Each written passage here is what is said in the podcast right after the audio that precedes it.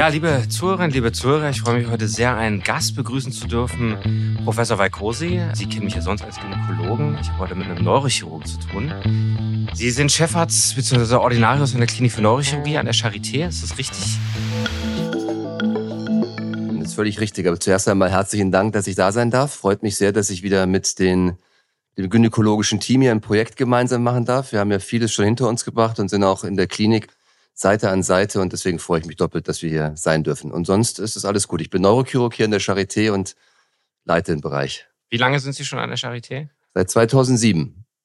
Und für die Zuhörer, glaube ich, darf ich, darf ich ruhig erwähnen, Sie waren, sind einer der jüngsten oder ich glaube sogar der jüngste Ordinarius. Ne, mittlerweile ja leider nicht mehr, aber damals, damals, als ich den Ruf bekommen habe, war ich für die Verhältnisse in der Neurochirurgie relativ jung, ja, 38. Und mit 39 habe ich angefangen. Okay, sehr schön. Ja, unser Thema sind heute Hirntumore, damit kennen Sie sich ja bestens aus und insbesondere das Glioblastom und die Therapiemöglichkeiten bei der Erstdiagnose. Für mich als Gynäkologen, ich muss ehrlicherweise zugeben, ich weiß wenig aus meinem Studium über Hirntumore. Und vielleicht können Sie mich und die äh, Hörer mal abholen, wie häufig ist denn ein Hirntumor überhaupt?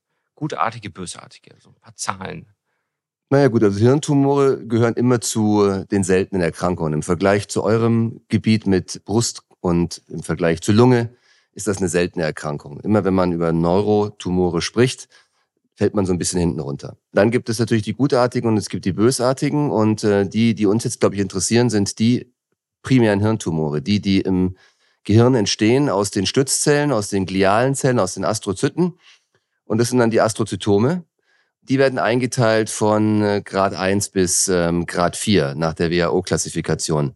Hat sich mittlerweile auch gewandelt, weil es mittlerweile nicht mehr nur nach Morphologie geht, sondern immer mehr auch nach molekularbiologischen Ergebnissen, nach dem Sequenzierungsergebnis. Also da gibt es zum Beispiel den IDH-Status, ob IDH-Wildtyp oder IDH äh, mutiert. Und daraus können wir ableiten, wie aggressiv die Tumoren sind. Aber klassisch ist es so, dass Grad 1 und Grad 2, also Grad 1 tritt bei Kindern auf, sind die pilozytischen Astrozytome. Grad 2 sind die klassischerweise niedrig malignen oder wenig aggressiven Astrozytome und bei Grad 3 und Grad 4 erklären, erkennen wir dann zunehmend die Zeichen der Malignität und es sind auch Tumore, die dann in der Therapie auch sehr herausfordernd sind und sehr aggressiv sind. Und das Glioblastom, Grad 4 oder der IDH-Wildtyp-Tumor, das sind diejenigen, die aggressiv wachsen. Das sind die meisten, mit denen wir es zu tun haben und das sind die meisten, die auch in den Studien eben untersucht worden sind. Okay, und zur Häufigkeit, wie hoch ist das Risiko? Ist das ein Tumor von älteren Menschen? Kann das die, die ganze Lebensspanne auftreten? Naja, der Grad, so ja, der Grad 1, der pilozytische, der ist natürlich bei Kindern vorwiegend, äh, bis 18 Jahren. Astrozytome 2 bis 4 betreffen auch die jüngeren Patienten. Also 30, 40, 50 Jahre sind auch betroffen. Das ist keine Krankheit oder kein Tumor des alten Menschen, sondern wir haben auch Patienten, die mit 30, 40 Jahren erkranken die dann natürlich voll im Leben stehen. Und mit einem Gehirntumor wird man ja häufig auch aus seinem normalen Leben herausgerissen, weil Funktionen ausfallen und weil man sein, in seinem möglichen Umfeld nicht mehr richtig funktioniert. Sie haben es gerade schon angesprochen, der Funktionsausfall, denke ich, ist so ein häufiges Symptom, der ja auch relativ eindrücklich sein kann. Jetzt gibt es beim Brustkrebs ja Vorsorgeuntersuchungen, Gebärmutterhalskrebs, Darmkrebs, Prostatakrebs. Gibt es denn sowas bei malignen, also bösartigen Hirntumoren auch? Oder treten die tatsächlich häufig eben genau durch solche Symptome auf, die ja ganz unterschiedlich ausfallen können, wie Gangunsicherheit zum Beispiel, denke ich mir, oder ja. Gedächtnisstörungen oder solche Dinge. Weil es eben seltene Tumore sind, gibt es keine Vorsorgeuntersuchung mhm. und man hat auch nicht so eine genaue Vorstellung, wann man Patienten und Patientinnen screenen sollte. Deswegen treten die, äh, wie Sie richtig sagen, primär durch neurologische Ausfälle oder durch Epilepsien auf. Häufig ist die erste Verdachtsdiagnose Schlaganfall. Man kann eine Lähmung haben im Arm, im Bein, man kann Probleme haben zu sprechen oder aber man hat eben einen epileptischen Anfall. Und ein epileptischer Anfall im Erwachsenenalter sollte eigentlich immer so ein bisschen auch den Verdacht erwecken, dass es sich um einen, um einen Hirntumor handeln könnte. Was wären denn in so einem Fall die nächsten Schritte? Also angenommen, jemand bemerkt sowas an sich und ist sich irgendwie unsicher. Ich glaube, das sind ja auch Symptome, die nicht unbedingt immer so schwer auftreten, sondern manchmal, glaube ich, auch einfach mal da sind, dann wieder weg sind. Also jetzt nicht im Sinne einer Epilepsie, aber vielleicht leichte leichte neurologische Ausfälle. Wie sollte so der im Idealfall der weitere Weg sein? Wo sollte man hingehen? Das stimmt, dass manche Patienten sich erst mit leichten Symptomen präsentieren. Ähm, häufig werden auch nur von den Angehörigen diese Veränderungen beschrieben. Wenn es sich um neurokognitive Veränderungen Konzentrationsverlust oder Antriebsminderung handelt. Manchmal sind es leichte Wortfindungsstörungen, wobei aber unsere Zuhörerinnen und Zuhörer jetzt nicht gleich Panik bekommen müssen, wenn ihnen mal ein Wort nicht einfällt. Das ist ganz normal. Bottomline ist, dass diese Symptome nicht wie bei einem Schlaganfall in voller Ausprägung plötzlich auftreten, sondern dass sie häufig schleichend auftreten. Und wenn man den Verdacht hat, dass irgendwas nicht stimmt, dann würde man ein MRT machen als erstes. Das MRT wird dann in mit und ohne, mit erstmal ohne Kontrastmittel gefahren und in der Regel, wenn dann die Radiologen dann Veränderungen sehen, wird Kontrastmittel gegeben. Und dann kann man anhand des Kontrastmittelverhaltens und anhand des Wachstums dieser Tumore häufig auch schon sagen, um was es sich so mit größter Wahrscheinlichkeit handeln könnte. Okay. Und wie ist dann der Weg zu Ihnen in die Klinik? In der Regel erfolgt die Diagnostik ähm, über die äh, Kolleginnen und Kollegen der Niederlassung. Man war vielleicht beim Hausarzt oder bei einem Neurologen oder bei einer Neurologin. Die hat dann die Bilder veranlasst. Oder aber es gibt die, die ein bisschen schwerere Symptome hatten, die plötzlichere Symptome hatten und vielleicht auch direkt in die Rettungsstelle gekommen sind und dann dort erstmal ein Bild bekommen haben. Vielleicht sogar ein CT als erste Screening-Maßnahme in so einer Notfallsituation. Und dann hat man dort die Veränderung vermutet und macht dann MRT. Aber der gängige Weg ist, äh, Patienten werden zugewiesen, mhm. kommen entweder zu uns in die Sprechstunde oder aber werden direkt in die Rettungsstelle dann zugewiesen, weil das ja auch Tumore sind, wo man nicht gerne längere Wartezeiten in Kauf nehmen möchte. In der, bei uns in der Gynäkologie ist es oft so, dass drei bis sechs Monate vergehen, bis jemand die Diagnose stellt vom ersten Symptom. Das scheint in Ihrem Fall nicht der Idealweg zu sein. Nee, also wenn es äh, wenn's Symptome gibt, gibt dann geht es in der Regel relativ rasch. Der mhm. Bottleneck mhm. ist natürlich die Bildgebung. Mhm. Die muss man möglichst rasch bekommen. Und weil das manchmal ein Problem sein kann, landen Patienten dann relativ rasch in der Klinik. Im Falle der Diagnose eines Glioblastoms geht es natürlich um die Therapie und Sie sind Neurochirurg, das heißt, Sie operieren viel und gerne, nehme ich an. Ich würde gerne versuchen, dass wirklich, dass wir das mal ganz, ja mal als Mediziner oft nicht so leicht plastisch darzustellen, wie eine Operation funktioniert, wie man sich das vorstellen kann und was es auch für verschiedene Techniken gibt. Können Sie das versuchen, äh, so, so, so plastisch und verständlich wie möglich darzustellen. Wie mhm. wird ein Glioblastom operiert? Naja, als die Neurochirurgen bewegen sich im, im Gehirn und äh, das Gehirn, das weiß jeder, ist voll mit Funktionen. Wir verstehen nicht, wo die überall lokalisiert sind, aber wir verstehen, wo die Motorik ist, wir verstehen, wo die Sprache ist, wir verstehen, wie das Sehen genau funktioniert. Wir haben eine grobe Vorstellung, wie Gedächtnis funktioniert. Auf jeden Fall beginnt die Operation eigentlich ein bis zwei Tage vor der Operation, indem man sich darüber Gedanken machen muss, wie die Beziehung dieses Tumors oder dieser Veränderung zu den Funktionsarealen ist, unter der Vorstellung, dass man dann bei der Operation diese Funktionen eben ähm, erhalten oder schonen möchte. Es bringt einem nichts, wenn man den Tumor möglichst radikal operiert hat, aber am Ende hat man gravierende Funktionsverluste. Und wir wissen heute, dass Lebensqualität äh, ein sehr hohes Gut ist und deswegen ist es das primäre Ziel, der Neurochirurgie nicht nur den Tumor zu entfernen, sondern eben auch die Lebensqualität zu erhalten. Und das zeichnet, glaube ich, die Neurochirurgie so ein bisschen aus. Beginnt die Aufarbeitung äh, des Falls und die, die, die intellektuelle Auseinandersetzung mit der Operation schon ein bis zwei Tage vorher. Die Informationen bekommt man aus einer, aus einer Bildgebung, die verschiedene Techniken umfasst. Wir haben über das normale MRT gesprochen. Es wird ergänzt durch ein MRT, was man dann für die Navigation nutzen kann. Wir bewegen uns durch das Gehirn bei der Operation mit einem Navigationssystem, ähnlich wie beim Auto. Aber wir müssen dieses Navigationssystem mit Informationen füttern. Dazu ist einmal das Anatomische, also es ist das normale MRT.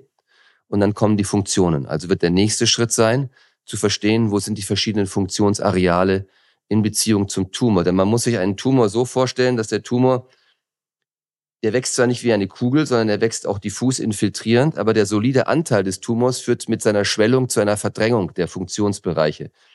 Wir können also nicht mehr ganz nach der Anatomie gehen. Wir wissen nicht mehr genau, wo sind die bestimmten Funktionsareale, die wir schonen wollen. Deswegen gibt es die funktionelle Bildgebung. Das ist zum Beispiel ein MRT, was uns zeigt, ähm, wo die Fasertrakte, also die Bahnen verlaufen. Man muss sich die Gehirnfunktion so vorstellen, dass wir im Gehirn im Bereich der Oberfläche Zentren haben. Ich vergleiche es immer gerne mit einem Telefon. Diese Zentren sind dann verbunden mit, mit Kabeln, mit Bahnen. Mhm. Und diese Bahnen oder diese Kabel sind dann die Fasertrakte. Das sind also die Fortsätze der Nervenzellen. Okay. Und, und das die, kann das MRT Ihnen bildlich darstellen? Das kann das MRT uns bildlich okay. darstellen. Und das Problem ist aber, dass wir eine sehr undifferenzierte Fülle an allen Bahnen bekommen. Das liegt daran, dass man im MRT die Ausrichtung der Moleküle misst, der Wassermoleküle misst und die richten sich an diesen Bahnen aus. Und man kann alle Bahnen sehen, die äh, von vorne nach hinten, von oben nach unten und vielleicht auch um die Kurve laufen. So dass es erstmal eine sehr, sehr, sehr, ein sehr buntes Bild ist. Und wir verwenden dann verschiedene KI-Algorithmen oder digitale Methoden, um aus diesem bunten Blumenstrauß an Bahnen die Bahnen rauszupicken, die uns interessieren und die für diese Funktion, die von Interesse ist, zu, zu untersuchen. Dann gibt es auch ein Verfahren, das heißt die transkranielle Magnet Magnetstimulation. Das ist ein Verfahren, wo die Patientin dann eine Spule auf den Kopf bekommt, eine Magnetspule. Und durch den intakten Schädel, einfach nur durch Magnetimpulse, kann man ähm, bestimmte Nervenzell Gruppen, Nervenzellpopulationen an der Oberfläche stimulieren. Das ist zum Beispiel bei Motorik und bei, Stra bei Sprache sehr hilfreich. Und so eine Stimulation bedeutet entweder, dass man eine Funktion auslöst, wenn man die Nervenzellen stimuliert, oder aber man versucht, äh, bestimmte Nervenzellen kurzfristig lahmzulegen, zum Beispiel bei der Sprache, um dann zu sehen, ob bestimmte Sprachfunktionen ausfallen. Und wie ich mich jetzt hier gerade winde und mir gerade und gerade versuche, das zu erklären, wird schon klar, dass es das eine relativ aufwendige Aktion ist, diese ganzen Untersuchungen durchzuführen. Ja. ja. ja. Im Ende legt man eine Landkarte der Gehirnoberfläche an. Und man versucht damit. Das machen Sie ähm, alles vor der Operation. Das machen wir alles vor der Operation und man versucht damit sogenannte Eintrittspunkte zu identifizieren, wo man ins Gehirn reingehen kann, ohne die Funktion zu stören. Und das sind also jetzt ziemlich viele Untersuchungen, die ich, die ich gerade so ähm, aufgezählt habe, die, die wir vor der Operation machen, sodass die Operation eigentlich nicht im OP-Saal beginnt, sondern in der Vorbereitung beginnt. Und wie oft kommt es vor, dass Sie sagen, die Lage ist so, dass eben an diesen Bahnen, dass man es nur mit ausgeprägtem Funktionsverlust operieren kann? Ja, sehr gute Frage, denn wenn wir nach klassischen anatomischen Verhältnissen gingen, dann waren ungefähr 20 bis 30 Prozent der Tumore in der Vergangenheit, noch vor 10, 15 Jahren, wurden mal so in der Breite als inoperabel eingestuft, weil man gesagt hat, wenn man das operiert, dann ist der Funktionsausfall äh, nicht, nicht akzeptabel. Mit äh, dieser verfeinerten äh, Diagnostik können wir jetzt das reduzieren auf nur noch fünf bis zehn Prozent, wo man wirklich sagt, äh, das geht jetzt nicht, das zu operieren ist jetzt zu risikoreich. Aber viele Tumore zum Beispiel in der Zentralregion, also dort, wo Motorik lokalisiert ist, können heute erfolgreich operiert werden. Manchmal weiß man es aber auch erst in der Operation. Mhm. Das heißt, man geht auch in die Operation nicht so rein, dass man jetzt mal von da zwei Zentimeter vorne, zwei Zentimeter hinten rausnimmt, sondern man arbeitet sich nahe an diese Grenze heran, an die man gehen möchte oder gehen kann. Und spielt da der, der, der Resektionsrand auch eine Rolle? Also, oder, oder Sie gehen dann bis daran und sagen Sie, wenn der Tumor, wenn ich den dort entferne, ist genau. es mit ausreichend Sicherheit entfernt? Genau. Also, das sind auch, äh, jetzt kommen wir zur Operation. Was passiert mhm. im Operationssaal? Also unsere ganzen Untersuchungen im Vorfeld haben jetzt äh, erlaubt, dass wir einen Plan mhm. aufstellen. Mhm. Und im Gegensatz zu vielen anderen Disziplinen, die dann die Patientin oder den Patienten einfach auf den Rücken legen und mal aufmachen und gucken, ist bei uns die Strategie die Grundlage für die Lagerung. Der Kopf wird dann in verschiedenen auf Bauch, Seitenlage, Kopf zu 10 Grad, 20 Grad, 30 Grad zur Seite ge gelegt. Wir suchen also einen Weg, ähnlich wie in einem Wald, wo wir so einen Pfeil dann durch die versuchen wir den Pfeil durch die ganzen Bäume an den Bäumen vorbeizuschießen und nicht irgendwo anzustoßen. Und so müssen wir den Kopf drehen, dass wir eine ideale Trajektorie finden. Das ist die Lagerung. Okay. Deswegen ist die Lagerung in der Neurochirurgie wahnsinnig wichtig. Und dann ist das nächste unterschiedliche Therapiekonzept, dass man eben nicht ähm, en bloc oder in einem Stück oder mal primäres Ziel im Gesunden zu resizieren. Mhm, das ist okay. bei uns nicht der Fall. Okay. Bei uns ist der Fall so, dass wir in den Tumor reingehen, den Tumor aushöhlen und uns dann an den Rand, an den Resektionsrand vorarbeiten. Die Hirntumore, über die wir sprechen, wachsen auch nicht glatt abgegrenzt, sondern die wachsen ähm, diffus. Die haben so äh, ähnlich wie ein Baum mit seinen Wurzeln.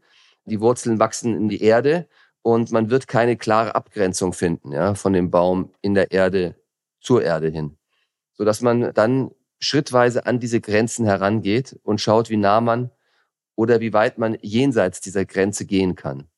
Und da spielt eben auch erneut wieder die, die Diagnostik jetzt im Operationssaal eine Rolle. Wir haben verschiedene Techniken, um den Rand zu identifizieren und zu sehen, wann wir sehr nahe an die Funktion kommen, an diese Trakte. Das machen wir mit einmal mit einer Fluoreszenzmarkierung des Tumors. Die erlaubt es uns zu sehen, wo sind noch Tumorzellen, wo ist der Tumorrand. Und die Funktion identifizieren wir, indem wir mit Elektroden arbeiten, meistens mit einem Sauger, der ständig Stromimpulse abgibt. Und das Gehirn funktioniert mit Strom. Und jedes Mal, wenn wir einen Stromimpuls abgeben und in der Nähe von einem wichtigen Bereich sind, können wir eben Funktion auslösen. Und wenn wir eben sehr nah an die Bahn oder ans Zentrum kommen, und das wissen wir über die Stromstärke, die wir brauchen, bis es zur Auslösung eines solchen Impulses kommt, wissen wir, dass wir hier aufhören müssen. Wie lange gibt es diese Art von Operation schon? Das klingt ja technisch sehr ausgefeilt und äh, auf, auch auf entsprechender Ingenieurskunst höchstem Niveau. Also wir sagen immer, dass die Neurochirurgie eigentlich zu den digitalisiertesten operativen Fächern gehört, weil wir diese ganzen Informationen dann eben im Operationssaal sammeln, sammeln zusammenbringen und teilweise diese Informationen auch ins, ins Mikroskop. Wir operieren im Mikroskop, kriegen wir das eingespielt mit augmentierter Realität zum Beispiel. Das ist also ein Setup, ein digitalisierter Setup, den wir so seit etwa fünf bis zehn Jahren jetzt in dieser Ausprägung haben. Aber es ist natürlich eine Geschichte, die sich in kontinuierlicher Verbesserung und Entwicklung befindet. So wie wir heute operieren, operieren wir seit etwa fünf bis zehn Jahren. Okay. Jetzt hat man im, jetzt liest man ab und zu mal von Operationen, wo die Patienten wach sind. Kommt ja manchmal irgendwie im Fernsehen, in die mhm. News, hat jemand irgendwie Geige gespielt oder gesungen während der Operation. Ist es auch eine Methode, um diese Funktion sicher zu messen oder ist es eher so ein bisschen unwissenschaftlich? Klingt jetzt für mich erstmal ein bisschen weniger als das, was Sie vorher erklärt haben. Nee, es ist mega, mega, mega wissenschaftlich und auch mega wichtig. Es ist der Goldstandard für Operationen, wenn man in der Nähe der Sprache operiert. Okay. Denn so super präzise auf den Millimeter genau sind die Methoden, die ich gerade beschrieben habe, auch nicht. Man ist so im Bereich von zwei bis drei Millimetern. Aber wenn ein Tumor wirklich innerhalb der Sprache sitzt, und das hat man mit den Methoden, die man vorher angewandt hat, vorselektioniert, da hat man die Hochrisikopatienten rausgesucht, dann wird man so eine Operation mitunter im Wach, in der Wachsituation operieren. Und das ist so die, die höchste Kunst. Da ist dann so ein ganzes Team dabei, da ist nicht nur der Operateur, der Anästhesist dabei, sondern dann ist auch ein Neuropsychologe im OP-Saal, dann ist ein Elektrophysiologe, der diese ganzen Messungen macht, dann ist ein Logopäde im Operationssaal, der die ganze Sprachtestung macht. Und das Konzept ist, der Patient ist entweder von Beginn an wach oder die Patientin wacht dann während der Operation auf.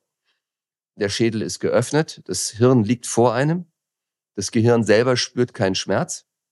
Deswegen wird der Patient oder die Patientin in dem Moment auch keinen Schmerz spüren, wenn man das Gehirn vor sich hat und dann manipuliert am Gehirn. Und dann werden so bestimmte Bereiche mit so erneut mit einer Elektrode stimuliert. Die Elektrode le äh, legt die entsprechende Funktion lahm. Und wenn man dann die Sprache testet, man lässt nachsprechen, man lässt Sätze zu Ende sprechen, man lässt bestimmte Objekte benennen und ähm, dann kann man eben bestimmte Sprachfunktionen testen. Und es geht erneut darum, eine Landkarte über die Sprache zu haben und sich den Eintrittspunkt, den Korridor darzustellen, über den man an den Tumor kommt. Jetzt haben Sie ja anfangs gesagt, es ist ja schon ein aggressiver Tumor. Ähm, das erinnert mich direkt ans Ovarialkarzinom, den Eierstockkrebs. Da ist so, unsere Operationen sind ja sehr radikal und wir nehmen zum Teil deutliche Funktionsverluste und Organverluste in Kauf. Und wenn ich das jetzt vergleiche mit dem, dem Verlust neurologischer Funktion, stellt sich mir die Frage, was ist man, was ist man bereit aufzugeben? Führen Sie diese Diskussion mit Ihren Patienten? Diese Diskussion führen wir, führen wir ständig. Nicht unbedingt in der Primärresektion, aber wenn es dann zu Tumorrezidiv kommt und man dann in den Bereich kommt, wo die Standardtherapien nicht mehr so richtig in rauen Mengen verfügbar sind, dann diskutiert man, dann wird es sehr individuell, weil jeder Patient eine unterschiedliche Vorstellung hat von dem, was er in Kauf nehmen würde oder nicht in Kauf nehmen würde. Ich bin mir auch nicht hundertprozentig sicher, was für einen Unterschied es beim Ovarialkarzinom macht in hinsichtlich der Lebenserwartung. Aber man muss auch fairerweise sagen, dass bei einem hochmalignen Tumor im Gehirn äh, jetzt kein Gewinn, nicht unbedingt ein garantierter Gewinn von mehreren Jahren mhm. ist, wenn man so eine Funktion in, in, in okay. so einen Funktionsverlust in Kauf nimmt. Deswegen geht es dann auch um die Diskussion, wenn man jetzt ein Jahr gewinnt, ist man bereit, einen ausgeprägten Funktionsverlust wie den Verlust der Sprache oder darauf angewiesen sein, gepflegt zu werden, weil man eine Seite nicht mehr bewegen kann, also zum Pflegefall zu werden. Nimmt man das in Kauf für ein Jahr oder für ein halbes Jahr oder nimmt man es nicht in Kauf? Wie ist da Ihre Erfahrung? Wie, wie entscheiden sich die meisten Patienten? Ich glaube, die meisten Patienten gehen nach der Lebensqualität. Es sind Menschen, die aus dem Leben gerissen sind, die für ihre Familien gesorgt haben, für ihre Familien da waren, die anspruchsvolle Jobs vielleicht gehabt haben. Der eine ist auf seine Sprache angewiesen, der andere ist äh, auf seine Motorik sehr, mehr, sehr viel angewiesen. Aber im Endeffekt sind es äh, sehr differenzierte Gespräche, die häufig zum Ergebnis kommen, dass man sehr viel riskiert, dass man akzeptiert, mit dem Rücken an der Wand zu stehen, aber dass die Lebensqualität an vorderster Front steht. Aber es gibt auch Fälle, die sagen, ich möchte noch ein gewisses Ereignis in meinem Leben oder in der Familie erleben, die Einschulung, das Abitur, die Heirat und dafür nimmt man dann gegebenenfalls auch äh, Funktionsausfälle in Kauf. Aber das tut uns natürlich als Neurochirurgen immer extrem weh, wenn wir uns gegen die Funktion entscheiden müssen und danach das dann eben auch durchstehen müssen gemeinsam. Denn das ist auch immer Teil unserer Philosophie, dass wir niemanden nach einer solchen Operation alleine lassen, sondern das dann auch gemeinsam durchstehen und gemeinsam ausbaden. Vielen Dank für, für diese Ausführungen. Das war ja wirklich sehr beeindruckend, auf welchem Niveau die Neurochirurgie aktuell ist. Wie finden Patienten ein Zentrum, was, wo sie ruhigen Gewissens sagen könnten, das wird so behandelt und operiert, wie sie sich das wünschen würden? Das ist bei uns in unserem Fach ehrlicherweise eine schwierige Diskussion weil es viele Krebszentren gibt, viele gynäkologische Krebszentren und viele Experten, selbsternannte Experten überall und der Weg tatsächlich nicht unbedingt immer leicht ist, für uns zumindest. Wie, wie, wie ist das bei Ihnen? Was empfehlen Sie unseren Patienten? Ja, das ist die Neurochirurgie ein kleines Fach. Ähm, die Community kennt sich und deswegen sind wir per se schon einmal ähm, zentralisierter, als das vielleicht in der Gynäkologie der Fall ist. Ja, es gibt Neurochirurgien an den großen Zentren, an großen nicht-akademischen Krankenhäusern. Aber es ist nicht so, dass man um jede Ecke eine Neurochirurgie findet. Und Onkologie wird immer ein Schwerpunkt sein. Und ich glaube, der beste Weg ist, sich an den onkologischen Zentren, an den zertifizierten onkologischen Zentren zu orientieren. Sehr viel ist ja nicht nur die Operation, sondern ist die Interdisziplinarität mit den strahlentherapeutischen Kollegen, mit den onkologischen Kolleginnen, mit dem, man braucht eine ausgefeilte Bildgebung.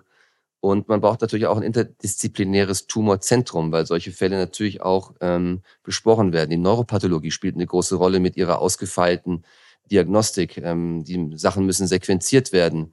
Methylierungsanalysen müssen durchgeführt werden. Das gibt es jetzt schon mal nicht an allen Zentren. Da ist es so, dass es auch Zentren gibt, wo operiert wird, aber dann diese Diagnostik nicht durchgeführt werden kann. Aber die sind auch gut vernetzt. Ich glaube, dass wir das in der Neuroszene gut im, gut im Griff haben. Und ich würde immer empfehlen, an solche zertifizierten Tumorzentren zu gehen. Es ist ein großer methodischer Aufwand, den wir betreiben, der auch nicht immer kostengünstig ist. Das nächste ist, ich würde dazu raten, äh, mich vorher zu informieren und zu gucken, dass diese ganzen Technologien vor Ort sind. Vielen Dank. Das klingt ja eigentlich ganz, ganz gut.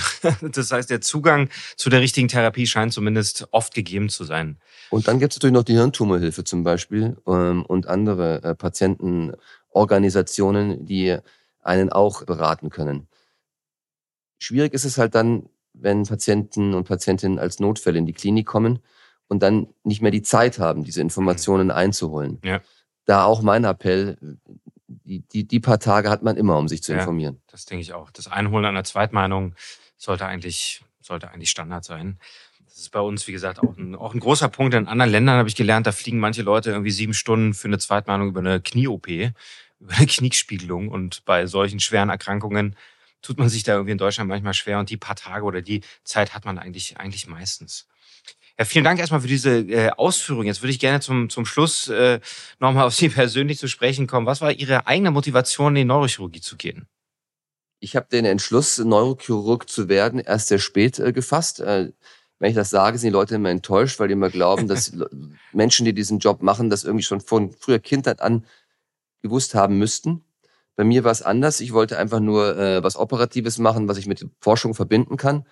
Wollte zunächst Transplantationschirurgie machen, habe dann aber Spaß an der Neurologie gefunden oder an den Neurowissenschaften, musste aber feststellen, dass man im konservativen Bereich nicht so vielen Handlungsspielraum therapeutisch hat oder habe dann äh, gesehen, was für tolle Möglichkeiten es in der Neurochirurgie gibt, habe mich aber auch für anderes interessiert und bin dann eigentlich nur in die Neurochirurgie gekommen, weil ich einen ganz tollen Chef gefunden habe, mein Mentor, Professor Schmiedek aus Mannheim. Und da ich von bis zuletzt unsicher war, was ich machen sollte, habe ich dann im Endeffekt die Entscheidung für die Neurochirurgie im Endeffekt durch ihn getroffen oder durch seine Person eben äh, getroffen. Und es hat sich als äh, gute Entscheidung ähm, herauskristallisiert. Und als ich dann drinnen war, war ich so begeistert, dass ich dann selbst eine endogene Motivation entwickelt habe. Sehr schön. Das ist auch eigentlich der ideale Weg der ideale ich Weg. Und ich glaube, es zeigt, dass für jeden, der Großes vorhat und spannende Dinge machen möchte, die Leute, mit denen er den gemeinsamen Weg geht, meistens viel wichtiger sind als das Fachliche. Das stimmt. Das kann ich aus eigener Erfahrung bestätigen. Vielen Dank, Professor Weikrosi, für das Gespräch. Sehr gern gemacht. Vielen Dank.